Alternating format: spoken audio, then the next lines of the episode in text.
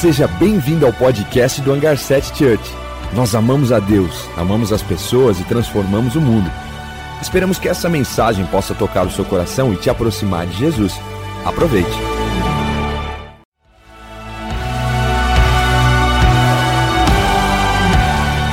Seja bem-vindo ao podcast do Hangar 7 Church. Nós amamos a Deus, amamos as pessoas e transformamos o mundo. Esperamos que essa mensagem possa tocar o seu coração e te aproximar de Jesus. Aproveite. Yes! Glória a Deus, o Senhor tem falado conosco no Salmo 46. E o Senhor tem falado tanto comigo sobre esse salmo e eu não pude me conter. São semanas e semanas que eu tenho meditado nele. Eu tenho enviado esses salmos para muitas pessoas. E diante desse salmo eu me lembro de quando eu tinha nove anos e nós morávamos na Califórnia, na Califórnia. E nessa época, eu estava numa aula de ciências e a professora havia dito sobre as placas tectônicas e sobre o perigo que a Califórnia sofria e corria de um dia sofrer um terremoto em que um pedaço da Califórnia ia cair no mar. E eu fiquei tão horrorizada com aquilo, tão assustada com aquilo. Eu cheguei em casa, mãe, a gente precisa se mudar daqui. Mãe, um dia a Califórnia vai cair para dentro do mar por causa dessa essas placas. E minha mãe não deu muita confiança para mim. E eu fui contar para o meu pai, e meu pai falou: Filha, isso é bobagem. E eu fiquei assim, apreensiva, ainda tinha um pouco de medo. E eu percebi que, que, que minha mãe foi começando a ensinar para a gente o Salmo 46. E diante desse salmo, diante, a gente já havia decorado o Salmo 23, o Salmo 91 e vários outros textos. E foi dessa forma que a minha família, que eu fui sendo instruída no caminho do Senhor. Se você tem filhos, se você tem sua família, você pode caminhar com eles e caminhar sobre a palavra de Deus, ensinar e ser fortalecido sobre a rocha eterna que é o nosso Deus. E quando é dessa forma que a gente vinha crescendo, eu comecei a perceber que meus pais tinham uma fé inabalável. Eu comecei a pedir isso para o Senhor: Senhor, eu quero uma fé inabalável. Eu não quero que nada, nada, nada me tire do Senhor. Eu não quero nunca me revoltar contra o Senhor, porque eu quero te conhecer e te fazer conhecido. E é assim que nós precisamos ter uma fé inabalável. E esse Salmo 46, ele fala dessa fé inabalável, ele fala desse nosso Deus, que é refúgio e fortaleza. Vamos ler juntos. Salmo 46, a gente vai ler o texto todo. Deus é o nosso refúgio e fortaleza, socorro bem presente nas tribulações porque não temeremos, ainda que a terra se mude, ainda que os montes se transportem para o meio dos mares, ainda que as águas rujam e se perturbem, e ainda que os montes se abalem pela sua braveza. Há um rio cujas correntes alegram a cidade de Deus, o santuário da morada do Altíssimo. Deus está no meio dela e ela não será abalada. Deus a protegerá desde o romper da manhã. As nações se embraveceram, os reinos se moveram, e o Senhor levantou a sua voz, e a terra se estremeceu. O Senhor dos exércitos é o nosso refúgio, o Deus de Jacó é a nossa habitação. Vinde e contemplem as obras que o Senhor tem feito. Quantas coisas espantosas ele tem feito sobre a terra. Ele faz cessar as guerras até os confins da terra. Ele quebra o arco e corta a lança e queima os escudos no fogo. Aquietai-vos e sabei que eu sou Deus. Serei exaltado sobre as nações, serei exaltado sobre a terra. O Senhor dos exércitos está conosco o Deus de Jacó é o nosso refúgio. Uau! Que esse texto seja um texto que você guarde no seu coração. Que essas verdades sejam verdades inabaláveis para você. Deus é o nosso refúgio e fortaleza. Deus é o lugar do meu esconderijo, é aonde eu me faço forte, é onde Ele me fortalece, é na presença dEle. Ele é o lugar onde eu posso me guardar. Eu lembro do Salmo 91 que ele fala: aquele que habita, a pessoa que habita, você que habita no esconderijo do Altíssimo, a força do Onipotente, a sombra do Onipotente te guardará. Você pode permanecer nesse lugar de descanso, nesse esconderijo do Altíssimo. E se o Altíssimo é de fato a sua habitação, se de fato você pode se esconder no Altíssimo, se de fato você tem feito de Deus o seu refúgio e a sua fortaleza, então você pode dizer: Não temerei, eu não terei medo, eu não tenho medo. Diante de tudo que pode me acontecer, eu não terei medo e eu não permanecerei em um lugar de medo. No versículo 2, nós continuamos e ele continua dizendo isso. Portanto, não temeremos, ainda que a terra se mude, ainda que os montes se transportem para o meio dos mares, ainda que as águas rujam e se perturbem, e ainda que os montes se abalem pela sua braveza. Nessa época, nós atravessamos terremotos na Califórnia. Pequenos terremotos, mas era aquele, aquela ansiedade, aquele medo que batia. Eu era criança e não sabia. Mas diante de terremotos e de abalos nessa terra, seja quais são os abalos que a gente está passando, seja abalos dessa terra, seja abalos do nosso coração, seja abalos da nossa confiança, seja abalos de medo e de insegurança. Portanto, não temeremos, não temeremos nenhum abalo, não temeremos nada. Aqui a gente está falando de uma instabilidade da natureza. No direito, isso se chama caso fortuito ou força maior. São coisas que você não pode prever. Quem poderia prever que nós estaríamos há um mês dentro de casa em uma quarentena. São coisas que a gente não pode também impedir, que a gente não pode se levantar contra. Por isso que a gente precisa permanecer nesse lugar de esconderijo, guardados pela graça e pela grandeza e pela força do Senhor, escondidos nessa habitação do Altíssimo. Portanto, não temeremos, ainda que a natureza esteja fazendo terremotos ou maremotos ou tsunamis e furacão, ainda que haja doenças ou vírus, ainda que venha o câncer sobre nós ou a pandemia. Sabe por quê? Porque temos um Deus em quem confiamos. Jonathan Edwards, no seu primeiro sermão, ele fala que o crente ele pode passar por três situações e as três situações que ele pode passar se tornam em alegria. Porque o mal que o crente pode sofrer, o mal que eu e você que confiamos no Senhor, que cremos em Deus, que entregamos a nossa vida a Jesus, o mal que a gente pode atravessar, o Senhor transforma ele em bem. O bem que nós vivemos, ninguém pode tirar. E as coisas melhores ainda estão por vir. O mal, Romanos 8, 28 diz que o Senhor, Ele age sobre todas as coisas para o bem daqueles que o amam, daqueles que são chamados ao seu propósito. O bem que o Senhor já nos fez, Ele já morreu por nós, Ele já nos deu salvação, Ele já nos enviou o Espírito Santo. Isso ninguém pode tirar de nós. A gente pode perder riquezas, a gente pode perder carros e casas, a crise pode vir sobre nós, mas é inabalável o que Jesus nos deu e o que Jesus conquistou na cruz. Isso ninguém pode tirar. E o melhor ainda está por vir. O melhor são as moradas celestiais, a nova Jerusalém, a vida eterna com o Senhor. Isso ninguém pode roubar. Isso ainda está por vir. A pior coisa que pode acontecer para alguém que ama Jesus, alguém que se entregou a Jesus, é que essa pessoa morra. E quando de fato a vida for tirada de nós, nós voltaremos ao Senhor e estaremos nos braços do Pai. Não tem nada, não tem nada que possa abalar a sua fé, não tem nada que possa arrancar a sua alegria. Olhe para o Deus que você serve, confia nele, Espere somente nele. Não coloque a sua fé em homens, em governos, em situações, em riquezas, na sua conta bancária. Não.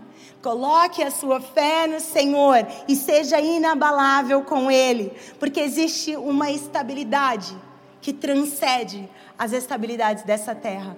Montanhas e montes são sinais de coisas estáveis, de coisas que não se abalam.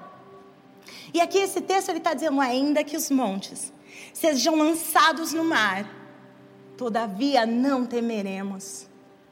Ainda que haja maior instabilidade que a sua vida, que a sua existência já viu, você pode dizer: não temeremos. Não temeremos, porque eu tenho um Deus poderoso. Olha que lindo. Agora ele sai desse ambiente da natureza e dessa terra. E ele no versículo 4 começa a falar da Nova Jerusalém, de uma cidade celestial. Olha isso. Há um rio cujas correntes alegram a cidade de Deus, o santuário das moradas do Altíssimo. Esse rio essas correntes que fluem do rio do Senhor, é o rio da presença, é o rio do Espírito Santo, é o que Jesus falou para a mulher samaritana em João 4,14, na segunda parte, ele diz assim: Mas quem beber da água que eu lhe der, nunca mais terá sede. Ao contrário, a água que eu lhe der se fará nele um rio, cujas correntes, cujas fontes jorram para a vida eterna. Isso é quem nós somos e nele temos esse rio de água viva fluindo de dentro de nós, a partir de nós. Já em Apocalipse 22, a gente lê sobre esse rio. E Apocalipse está descrevendo a nova Jerusalém. Na Jerusalém dessa terra não existe rio. Não existe rio, essa terra não tem rio. Mas na Jerusalém celestial existe o rio da vida. Apocalipse 22, versículo 1 e 2 diz assim: Então o anjo me mostrou o rio da água da vida, claro como cristal que flui do trono de Deus e do Cordeiro. No meio está a rua principal da cidade, cada lado que o rio atravessa, com uma árvore no meio. Ali no meio está a árvore da vida, que frutifica doze vezes ao ano, uma vez por mês, e as suas folhas as folhas servem para a cura das nações. É isso que nós temos clamado, a cura das nações. Lá na Nova Jerusalém, não tem nada abalando ela. Lá nas regiões celestiais, a Nova Jerusalém, o céu continua inabalável. O céu não está em quarentena, o céu não está em distanciamento social. O céu e o nosso Deus continua trabalhando por nós. O nosso Rei, o nosso Senhor é por nós. Ele é Deus conosco, Ele é Deus presente, Ele é socorro bem presente no dia da angústia. E esse rio que flui a partir do trono de Deus, ele flui trazendo alegria. Há um rio cujas correntes alegram a cidade de Deus. No Espírito Santo, o dom do Espírito é alegria, é amor, alegria, paz paciência, amabilidade, bondade, benignidade, mansidão, domínio próprio. E nesse rio do Espírito nós temos alegria. Mas e a crise? Mas e o problema? Mas como vai ser o nosso amanhã? Existe um rio que flui do trono de Deus, que me garante alegria, que me garante paz nessa época, que me garante calma, que segura o meu coração. Esse rio flui para nós em nós e através de nós e precisa fluir de você para outras pessoas. Outras pessoas precisam da paz que você recebe do céu e você é esse rio que flui para essas pessoas. Versículo 5. Deus está no meio dela, ela não será abalada. Deus a protegerá desde o romper da manhã.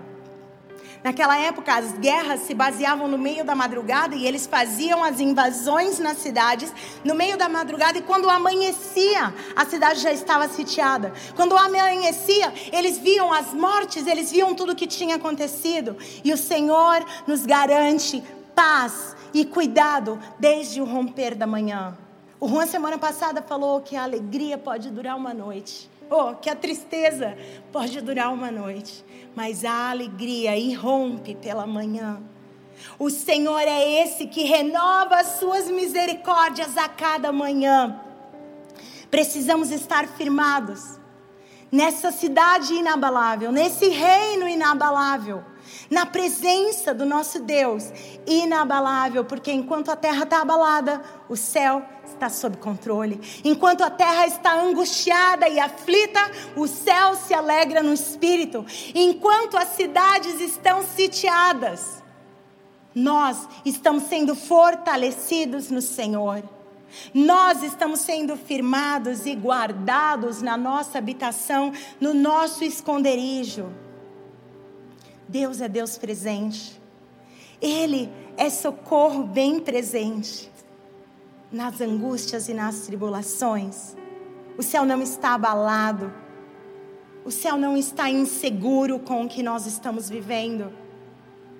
O céu está sob o reino e a soberania do Rei dos Reis e do Senhor dos Senhores.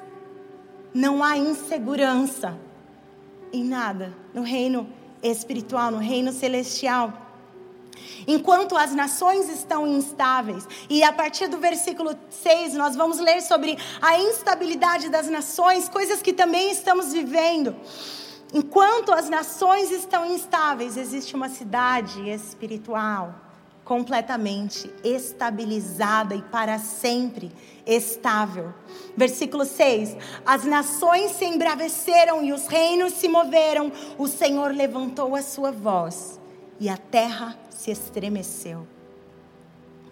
Não sei eu não sei como vai ser o nosso amanhã, a nossa semana que vem, mas eu sei que a partir da voz do Senhor, nós temos segurança. Eu sei que a hora que o Senhor der um basta, isso terminou. Eu sei que o meu coração, a minha sobrevivência, o cuidado sobre a minha vida está nas mãos do Senhor. E quando os pensamentos começam a roubar a minha paz, eu volto e coloco a minha paz no Senhor. Salmo 34, versículo 14, diz assim: Busque a paz e esforce-se para mantê-la. Sabe quando você vai para o seu lugar secreto? Sabe quando você está tão inseguro e tão amedrontado ou tão ansioso que você precisa e você busca essa paz? Mas há hora de esforçar para manter essa paz. E eu quero dizer que talvez o mesmo trabalho de buscar a paz é também o trabalho de manter essa paz. Talvez você buscou no seu quarto e você teve um momento com o Senhor e você foi para a palavra e o Senhor te deu paz. Você precisa rejeitar as coisas que tiram a sua paz. Você precisa voltar a um lugar de paz, a um lugar de confiança, a um lugar em que você continua colocando o seu coração no Senhor. Versículo 7. O Senhor dos exércitos está conosco. O Deus de Jacó é o nosso refúgio. Quando fala de refúgio, esconderijo, eu lembro, eu tenho, eu sou a caçula de quatro irmãos e meu irmão mais velho, ele sempre me perturbava, me incomodava e ficava lá me irritando. E eu ia irritar ele de volta. E daqui a pouco eu arrumava alguma coisa que eu realmente conseguia, né? E aí ele levantava e corria atrás de mim para me bater. E eu ia buscar refúgio na minha mãe, claro. E aí eu agarrava minha mãe e falava: ele vai me bater, ele vai me bater, olha, olha, olha. E aí ela me segurava na barra da saia dela. Menino, deixa sua irmã em paz. Sai, para de perturbar sua irmã. Eu encontrava refúgio na dona daquela casa. Eu encontrava refúgio na soberana daquela casa. Eu encontrava refúgio na senhora do destino daquela casa. E muitas vezes nós estamos buscando refúgio no lugar errado. O que, que ia adiantar eu correr para me esconder ou para. Não, eu precisava ir aonde tinha poder e autoridade. A gente precisa ir para um lugar de poder e autoridade. A gente precisa ir para a pessoa de autoridade, de poder, que vai guardar o nosso coração, que eu posso encontrar refúgio e essa pessoa e o nosso Deus e o soberano, o dono de todo o destino, vai afastar todos os meus temores. Esse é o lugar que a gente precisa permanecer. Quando esse texto fala, o Senhor dos exércitos está conosco, eu começo a pensar, o Senhor dos exércitos celestiais. O Senhor dos exércitos é um general de guerra. Quando a gente pensa em general de guerra, a gente pensa em alguém com poder e autoridade com esse grande general. Em inglês ele fala the Lord, o Senhor of the angel armies, o Senhor do, das, dos exércitos de anjos, dos exércitos celestiais. Olha só quem é o nosso Deus. Ele é o Senhor. Ele é o general de todos os exércitos celestiais. Ele é aquele que tem poder sobre as hostes celestiais. Ele é aquele que coordena milhares e milhares de anjos ao nosso favor. E a palavra diz que o Senhor dos exércitos está conosco. Ele é Deus presente. O Senhor dos exércitos é também o Emanuel, o Deus conosco, o príncipe da paz. O príncipe da paz. Quando existe uma guerra aqui dentro, quando existe aquela insegurança e aqueles medos aqui dentro, eu preciso confiar o meu coração ao príncipe da paz, ao Senhor dos exércitos, e ele tem um convite para nós. Ele tem um convite. Vamos ver no versículo 8. Versículo 8 ele diz assim: Vinde e contemplem as grandiosas obras do Senhor que coisas espantosas ele tem feito sobre a terra. Ele faz cessar as guerras até os confins da terra, quebra o arco e corta a lança e queima os escudos no fogo. Vinde e contemplem que grandiosas coisas o Senhor tem feito. Esse é o convite do Senhor sobre nós. Ei, venha, venha contemplar o que o Senhor tem feito. Talvez você está contemplando os medos do presente. Talvez você está contemplando as incertezas do futuro. Mas eu quero trazer um convite sobre você. Eu quero talvez pegar na sua mão e te levar a contemplar tudo que o Senhor já fez na sua vida. Será que você se lembra o dia que você foi salvo, o dia que você se entregou a Jesus? Será que você se lembra a grande salvação que eu e você não éramos merecedores, mas o Senhor encontrou misericórdia e nos alcançou? Será que você se lembra dos dias que Ele já te livrou? Das dificuldades que Ele já te socorreu? Será que você se lembra quando Jesus, quando Deus resgata o povo do Egito e leva para a terra prometida? Será que você se lembra quando ele abre o mar vermelho? Será que você se lembra? Das, da poderosa mão do Senhor fechando bo a boca dos leões. Será que você se lembra de quando o Senhor resgatou Israel dos midianitas? Através de 300 homens com jarro e corneta? Será que você se lembra quando, quando ele nos livrou da morte do inferno? Será que você se lembra? Uma semana atrás comemoramos a ressurreição. Vinde e vejam quão gloriosas coisas o Senhor tem feito por nós. Será que você pode se lembrar que ele foi ao inferno, tomou as chaves da morte e prevaleceu e ressuscitou para nos resgatar e para nos salvar? Vinde e contemplem as grandiosas obras do Senhor, aquele que está sentado acima de todo trono, acima de todo nome, aquele que te ama, que te resgatou que se entregou por você, Ele é soberano. Ele é soberano, não existe situação soberana sobre você a não ser o seu Deus, o seu Rei e o seu Senhor. E no versículo 10, ele diz assim: ó, aquietai-vos, acalma, acalma seu coração, acalma a sua alma. Guarda o seu coração no Senhor. Aquietai-vos e sabei que eu sou Deus. Esse salmo todo ele está falando Ei, olha o Senhor, o Senhor dos exércitos, vinde, vamos contemplar. E agora parece que nós conseguimos atrair a presença de Deus, porque agora o próprio Deus responde: Aquietai-vos e sabei que eu sou Deus.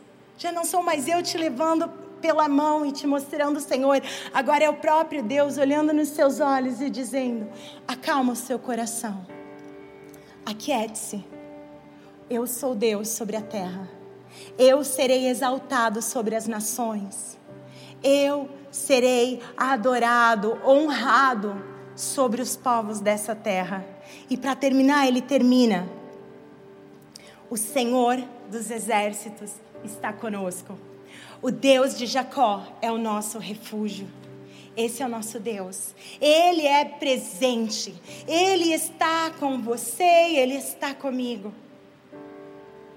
E esse é o dia que nós podemos nos dedicar, entregar a nossa vida para Jesus. E se você quer entregar o seu coração completamente a Ele, para que você não tenha força e, e, certeza desta terra, mas que você tenha certeza das moradas celestiais, para que você tenha certeza da vida eterna e da nova Jerusalém, entregar a sua vida dizendo: Jesus, eu quero você. Você põe um hashtag Eu quero Jesus. Eu quero Jesus. E nós vamos orar juntos. Mas não deixa de colocar esse hashtag, de entrar nesse link.